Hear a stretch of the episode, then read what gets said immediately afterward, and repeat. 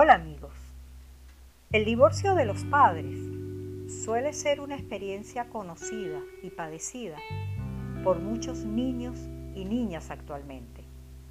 Y aun cuando podamos admitir que esta disolución de la pareja en muchos casos puede ser la mejor solución para terminar con una relación familiar destructiva, casi siempre la separación de los padres constituye una vivencia dolorosa para el niño, generadora de complicaciones emocionales diversas, desajustes y considerable estrés.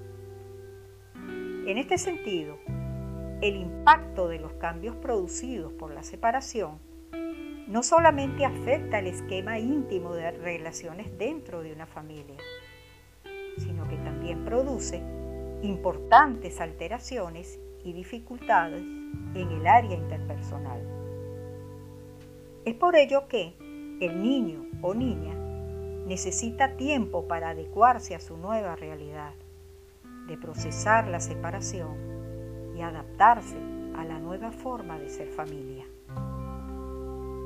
No obstante, algunos padres o madres deciden más temprano que tarde iniciar una relación afectiva con una nueva pareja, añadiendo así mayor sufrimiento para los hijos, ya que debido a esta decisión de su progenitor, tanto para el niño como para la niña, las nuevas parejas son indicativas de un no retorno a la situación anterior. Por esta razón, deberá esperarse un tiempo prudencial, en concordancia a la edad del niño, para hacerle saber que su madre o su padre tiene una nueva pareja Generalmente tras un divorcio, los hijos permanecen con la madre.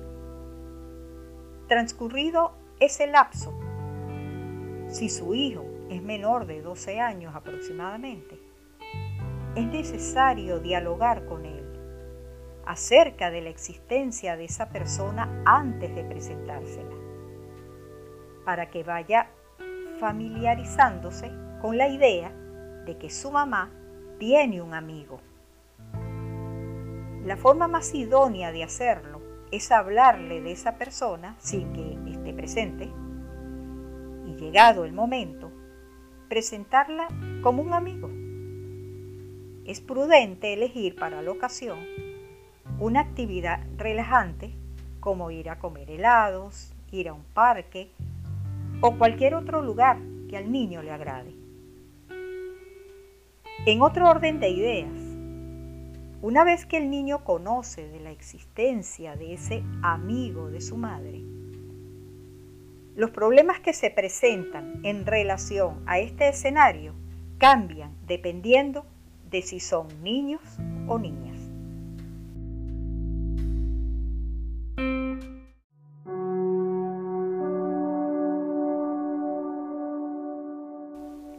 Los niños, al quedar la madre con la guarda y custodia, suelen adaptarse bastante bien a la nueva situación, siempre y cuando la madre no decida que ese amigo será su segunda pareja. Si esto ocurre, los niños comienzan a presentar síntomas adaptativos de naturaleza ansiosa, con episodios desafiantes y de oposición en contra de su madre.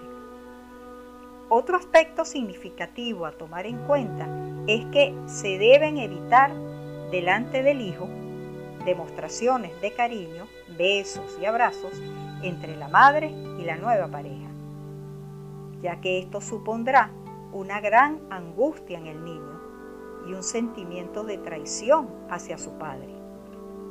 Por otro lado, cuando es el padre que decide tener una segunda pareja, el niño la tolerará de mejor manera, aunque va a depender mucho de la relación que establezca la segunda pareja con el niño. Si ésta se mantiene al margen del aspecto educativo y formativo del niño, siendo el padre quien lo asuma, no se presentarán mayores conflictos.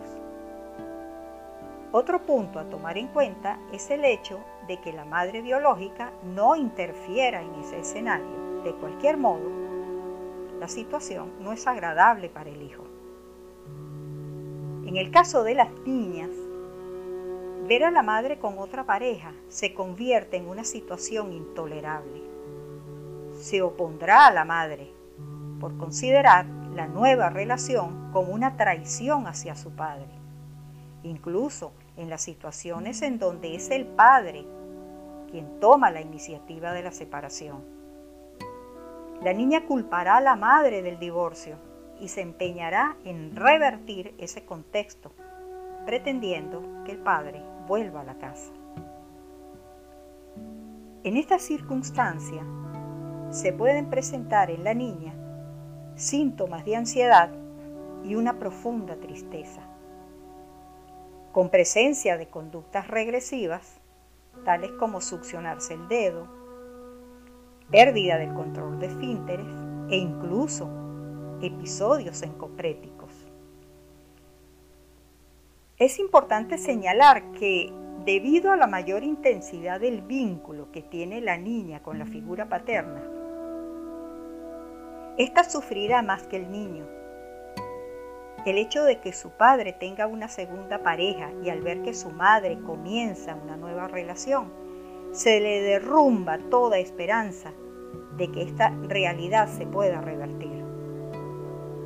Al verse en ese entorno, la niña presentará profundas carencias afectivas y sentimientos de indefensión y abandono los cuales afectarán su autoestima y desarrollo de su personalidad.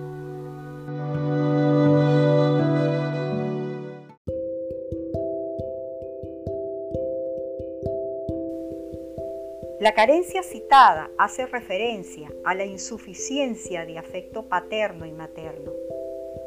La primera provoca un desajuste entre la relación comunicativa y el sentimiento de seguridad que viene a través de la adecuada relación con la figura del padre. La carencia de amor materno debilita el sentimiento de confianza, que es fundamentalmente para lograr la madurez de la personalidad. Se ha podido observar que tanto el divorcio como la presencia de nuevas parejas en el hogar que no haya sido debidamente canalizado pueden trastornar gravemente la salud emocional del niño o de la niña. Es por ello que se deben buscar los mecanismos precisos para no hacerle daño a los hijos e hijas. Se requiere de la ayuda de un profesional, como un terapista familiar u otro experto especializado en crisis familiares. En este sentido, es el orientador, el profesional llamado a conocer la realidad de la situación que confronta cada niño o niña. Por consiguiente, al desarrollo armónico que los llevan a ser individuos sanos psicológicamente útiles para la sociedad. El orientador se convierte en una guía de apoyo y de ayuda a quienes se propongan a lograr el bienestar de los niños que atraviesan por problemas de adaptación debido a la separación de sus padres y a la presencia de nuevas parejas en el hogar. Bueno amigos, gracias por su atención. Hasta el próximo audio.